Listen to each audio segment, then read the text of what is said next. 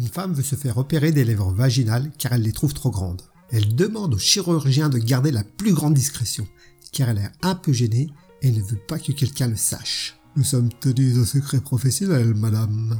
Après l'opération, au réveil, elle trouve trois roses placées avec soin sur la petite table à côté de son lit. Choquée, elle appelle immédiatement le chirurgien. En pointant les roses du doigt, elle lui dit Je pense avoir été claire.